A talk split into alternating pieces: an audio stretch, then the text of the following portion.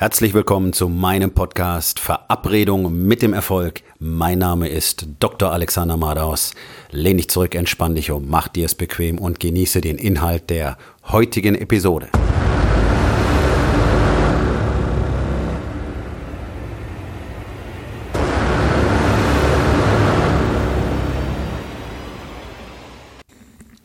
Dein Verhalten programmiert dein Umfeld oder auch, hör doch einfach auf, ein Arschloch zu sein.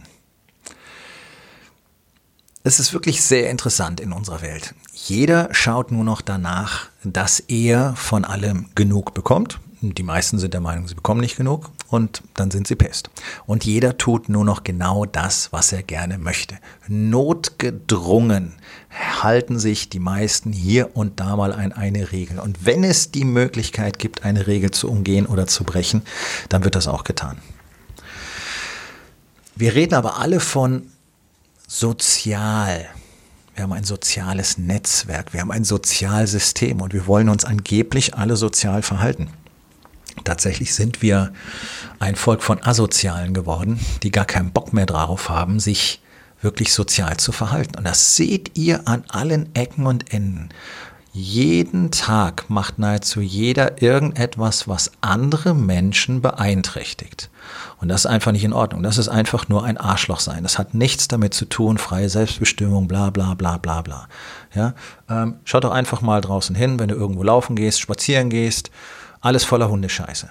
Okay? Es gibt die Vorschrift, Hundescheiße aufzusammeln aus einem guten Grund, weil nämlich sich die Hundescheiße überall stapelt. So, die Hundebesitzer haben keinen Bock drauf, weil sie zu fett und zu, zu schwach sind, sich zu bücken oder einfach nur zu faul und wollen ihre Hundescheiße nicht aufsammeln. Was bedeutet das für alle anderen? Sie haben unter Umständen ein Problem. Ja, gerade, gerade im Wald oder auf Wiesen, die Hundescheiße ist schön versteckt, du steigst rein und dann kannst du anfangen, deine Schuhe zu putzen, vom Ekelfaktor mal ganz abgesehen. Also, irgendein Arschloch hat nicht getan, was es sollte und auf einmal hast du ein Problem. Wie toll findest du das? Das findest du total zum Kotzen. Ich finde das auch total zum Kotzen. So, was ist aber das nächste? Wo machst du denn genau das Gleiche? Wo benimmst du dich denn so, dass es andere beeinträchtigt und du hast nicht mal drüber nachgedacht? Ja? Lärmende Nachbarn am Abend, am Wochenende mit den Scheißargumenten, ich habe nur abends Zeit, ich habe nur am Wochenende Zeit, das zu machen. Bla bla bla bla bla. Ja? Kriegen ihre Kinder nicht unter Kontrolle. Ich habe nichts gegen Kinder, ich habe auch nichts gegen die Spiele, spielende Kinder. Aber Kinder, die acht Stunden am Stück durchdrehen, weil die Eltern nicht in der Lage sind, die irgendwie zu managen, das ist einfach nur rücksichtslos. Dann sollen sie ihre Kinder nehmen, irgendwo rausgehen, ja, zum Spielen gehen.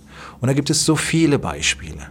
Parkplatzsituation in Städten. Erstens muss jeder mit dem Auto reinfahren. Zweitens muss man anderen Leuten wirklich ihre bezahlten Parkplätze wegnehmen, bloß weil man da kurz mal stehen muss, was da meistens zwei Stunden ist. Muss man sich auf Behindertenparkplätze stellen, wirklich? Ja? Bist, bist du so behindert, dass du nicht 100, 200, vielleicht auch 500 Meter weiter gehen kannst? Ja, dann muss man halt ein Stückchen laufen. Dann muss man halt weiter wegparken. Wo ist das scheiß Problem? Nur weil Menschen keine Lust haben, sich etwas mehr zu bewegen, müssen andere darunter leiden. Ich kann ein Lied davon singen. Ich habe lange in Augsburg direkt in der Innenstadt gewohnt. Da ist alles mit Bewohnerparkplätzen versehen. Gibt es in den meisten anderen Städten mittlerweile auch. So, was machen Leute natürlich freimütig? Stellen sich alle auf die Bewohnerparkplätze, ähm, was dazu führt, dass die Bewohner, die da tatsächlich wohnen, ihr Auto unterbringen müssen, die nicht mal nur fünf Minuten irgendwas machen müssen, gucken können, wo sie bleiben und teilweise anderthalb, zwei Kilometer weit wegparken können. Das ist nicht in Ordnung. Es ist nicht in Ordnung, einfach nur, weil man etwas will, es durchzusetzen, obwohl es für andere ein Problem ist. Und das, worüber niemand nachdenkt, ist die Tatsache, dass wir alle es so viel besser hätten, wenn jeder sich einfach an diese kleinen Regeln halten würde. Es sind zu 99 Prozent Dinge, die keinen Aufwand erfordern, die wirklich nicht besonders schmerzhaft sind. Man muss vielleicht mal ein bisschen weiter laufen. Man muss sich vielleicht mal bücken, um die Hundescheiße aufzuräumen. Man muss vielleicht wirklich mal sich selbst mit seinen Kindern beschäftigen, damit die nicht die ganze Zeit durchdrehen, unkontrolliert, bloß weil die Eltern keinen Bock drauf haben und so weiter. Sind Dinge, die eigentlich normal sein sollten. Sind Dinge, die zum menschlichen Leben dazugehören, zum Alltag. Aber man hat uns allen beigebracht, außer auf dem Sofa zu sitzen, irgendwelchen Mist in uns reinzustopfen und in diese völlig bescheuerte Hirnverblödungsmaschine reinzuglotzen, die man Fernsehen nennt, müssen wir nichts machen. Der Staat kümmert sich um alles. Es gibt immer irgendeine Instanz, irgendein Organ, das sich um irgendwas kümmert. Das ist doch die erste Reaktion, die Menschen auch zeigen. Irgendwas funktioniert nicht, da muss sich jemand drum kümmern, da muss was gemacht werden. Die Politik muss das machen. Ja? Ich verdiene nicht genug Geld, wann macht die Politik endlich irgendetwas? Mir sind die Steuern zu hoch, deswegen bleibt mir so wenig übrig. Wann macht die Politik endlich irgendwas? Ich bin arbeitslos, Arbeitslosengeld reicht mir nicht, anstatt dass ich irgendwas anderes probiere. Da muss die Politik was machen. Ja? Es gibt keine Verantwortung mehr. Und wer natürlich keine Verantwortung übernimmt, der macht halt auch einfach, was er will, weil warum denn nicht? Ich habe ja keine Verantwortung. So funktioniert es nicht. Und so funktioniert es eben auch in der Familie nicht, denn da machen die Menschen genau das Gleiche. Jeder macht da seinen Scheiß so, wie er es genau haben will und schätzt sich einen Dreck um seine Familienangehörigen. Und deswegen haben wir so viel Spannung, deswegen haben wir so viel Reibereien, deswegen haben wir so viel Streit, gerade am Wochenende. Je mehr Zeit man miteinander verbringt, umso mehr wird es offenbar, dass keiner sich wirklich um den anderen kümmert. Also die einfache Lösung ist einfach mal aufhören, ein Arschloch zu sein und einen Dreck um andere zu geben, sondern sich wirklich mal zu kümmern. Und das Schöne ist, und das wird euch jeder bestätigen, der es mal gemacht hat, je mehr man für andere Menschen einfach so tut, je mehr man darauf achtet, dass es anderen besser geht, umso besser fühlt man sich selber. Und das Tolle ist, man kriegt auch noch was zurück dafür. Denn wenn andere Menschen sehen, hey, guck mal, der hat was Nettes für mich gemacht, dann sind die bereit, was Nettes für dich zu tun. Das bekommst du aber alles nicht, weil du dich so benimmst, weil du einfach guckst, hoppla, hier komme ich und ich will das jetzt und der Rest ist mir egal. Ja, schön. Und dann kriegst du genau dein Leben, das dazu passt. Und dann bist du unzufrieden damit, dass sich keiner um irgendwas kümmert, weil genau die Dinge, die du tust, stören dich bei anderen. So, warum denn wohl? Weil es ein Spiegel ist, der dir vorgehalten wird war für mich immer wieder ein tolles Beispiel. Also ich habe während meines Medizinstudiums die ganzen Jahre im Krankenhaus gearbeitet, habe mich in der Pflege hochgearbeitet, derweil war die letzten Jahre nur noch auf Intensivstation, habe da irre viel gelernt, was mich später als Arzt nach vorne katapultiert hat. Und vor allen Dingen habe ich von dieser Seite, nämlich der Pflege aus gesehen, wie sich Ärzte so benehmen. Ja? Und ich habe für mich selber sehr viel gelernt und habe mir vorgenommen, bestimmte Dinge auf gar keinen Fall später zu tun. Und außerdem habe ich mir vorgenommen, bestimmte Dinge auf jeden Fall zu tun, wenn ich Arzt bin. So, der Punkt war, ich war einer von diesen ganz, ganz, ganz, ganz, ganz wenigen Ärzten im Krankenhaus, die bereit sind, der Pflege mal zu helfen. Wenn weiter nichts angelegen ist auf Intensiv, habe ich beim Waschen mitgeholfen, habe beim Betten mitgeholfen, habe beim Lagern mitgeholfen und so weiter. Habe einfach die Pflege unterstützt, obwohl ich das nicht muss. Ich bin ja immerhin Doktor. Ja, als Arzt muss ich keine pflegerischen Tätigkeit machen. Kann ich aber. So, was war das Endergebnis? Die Intensivschwestern und Pfleger, die in der Regel sehr, sehr qualifiziert sind und viele Dinge tun können, ähm, die sie nicht unbedingt sollen und manchmal auch gar nicht dürfen, einfach weil das Arztaufgabe ist, haben mir eine ganze Menge Sachen abgenommen, Kleinkram für mich, der mich aber einfach zeitlich aufgehalten hat. Das heißt, ich hatte viel mehr Zeit, mich wirklich äh, intensiv mit meiner ähm, echten ärztlichen Tätigkeit zu beschäftigen und mich um meine Patienten zu kümmern, die ja nun mal auf einer Intensivstation kritisch krank sind. Das heißt, ich war immer schneller mit der Arbeit fertig, hatte viel weniger Druck, ich konnte mich viel besser konzentrieren, einfach weil mir viele Dinge abgenommen wurden. Man sagt dazu auch, eine Hand wäscht die andere. So, und ich habe immer wieder Kolleginnen und Kollegen gesehen, jung, noch nicht viel Erfahrung, auf intensiv angekommen und gleich mal den Doktor raushängen lassen. Also, da diskutiere ich doch nicht. Wer ist denn hier Arzt? Solche Antworten kriegt dann die Pflege.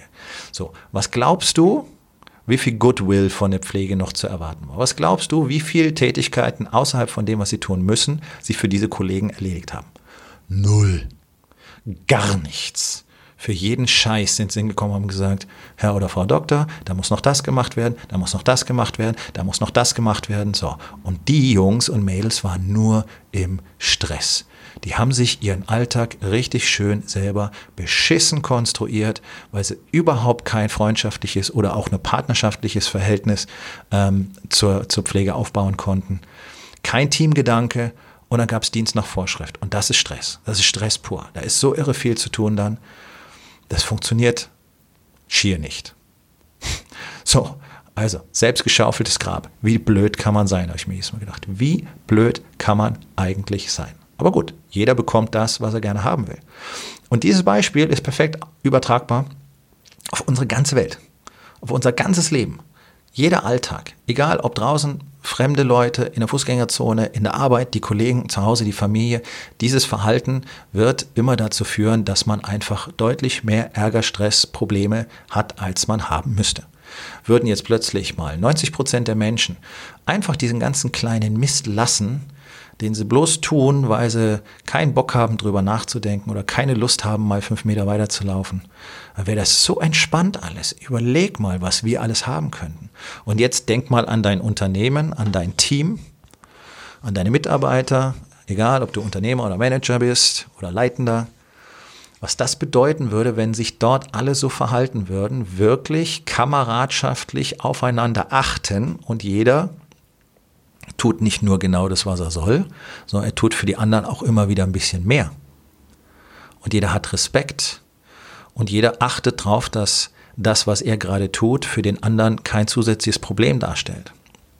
Mal ein bisschen mitdenken, mal ein bisschen nachdenken. Ist völlig aus der Mode gekommen. Das ist sehr, sehr schade, weil es so vieles so einfach macht. Und neun von zehn Unternehmen laufen schlagartig besser, wenn ich diese Gedanken in die Teams implementiere und die auf einmal anfangen, sich erstens gegenseitig als Personen anzuerkennen, zweitens offener miteinander umzugehen und drittens wirklich darauf zu achten, was ist denn jetzt gerade für die anderen und für das Team das Beste und nicht immer nur für mich. Du kriegst sofort eine Performance-Steigerung um 40 bis 50 Prozent. Ist überhaupt gar keinem klar. Und jeder klagt drüber, wir haben keine guten Mitarbeiter, ähm, das funktioniert alles nicht und die sind nicht committed zum Unternehmen und so weiter. Ja, warum denn? Weil sie behandelt werden wie Dreck. Ist einfach so. Werden behandelt werden wie jemand, der Geld kriegt, damit er die Schnauze hält. So werden in Deutschland Mitarbeiter gesucht, eingestellt und geführt. Manche machen es anders, ganz wenige. Die haben toll funktionierende Unternehmen, da geht kein Mitarbeiter mehr weg. Warum denn? Da hörst du dann von Mitarbeitern immer Sätze wie, wir sind hier eine große Familie. Boom, da hast es. Man achtet aufeinander. Und das ist eins der ganz, ganz großen Geheimnisse, die es ja nicht gibt. Es gibt keine Geheimnisse, es gibt nur Dinge, die wir alle vergessen haben. Wie man einfach seinen Alltag sofort um 100 Prozent besser gestalten kann und auch noch ein wirklich tolles Gefühl hat. Sich selber gut dabei fühlt, weil du weißt, du hast alles richtig gemacht. Du hast darauf geachtet, dass du anderen nicht auf den Sack gehst. Das gibt ein gutes Gefühl, du wirst es nicht glauben. Ich halte bis heute noch immer Leuten in Kaufhäusern die Tür auf. Ich kriege zwar nie ein Danke dafür, aber ich weiß, dass ich als Vorbild da bin und das mache. Und deswegen fühle ich mich gut. Probier es mal aus. Es ist brutalst einfach, kein Arschloch zu sein. Ich war den größten Teil meines Lebens genauso ein Arschloch und habe wirklich nur geguckt, dass ich zurechtkomme. Und anders ist es viel, viel schöner. Viel, viel besser. Und viel, viel leichter. Und man kriegt so viel mehr zurück. Deswegen mein Tipp, Leute, hört auf damit, macht euch mal einen Kopf, das, was du jetzt gerade tun willst, stopp. Ist das für jemand anders ein Problem? Ja, nein, einfacher Entscheidungsbaum. Wenn ja, dann mach es anders. Schau, dass du kein Problem für andere produzierst. Es werden genügend Probleme produziert jeden Tag. Oh. So, Aufgabe des Tages. Wo in deinem Leben verhältst du dich so, dass es für andere ein Problem ist, ohne drüber nachzudenken? Und jetzt ist Zeit, drüber nachzudenken.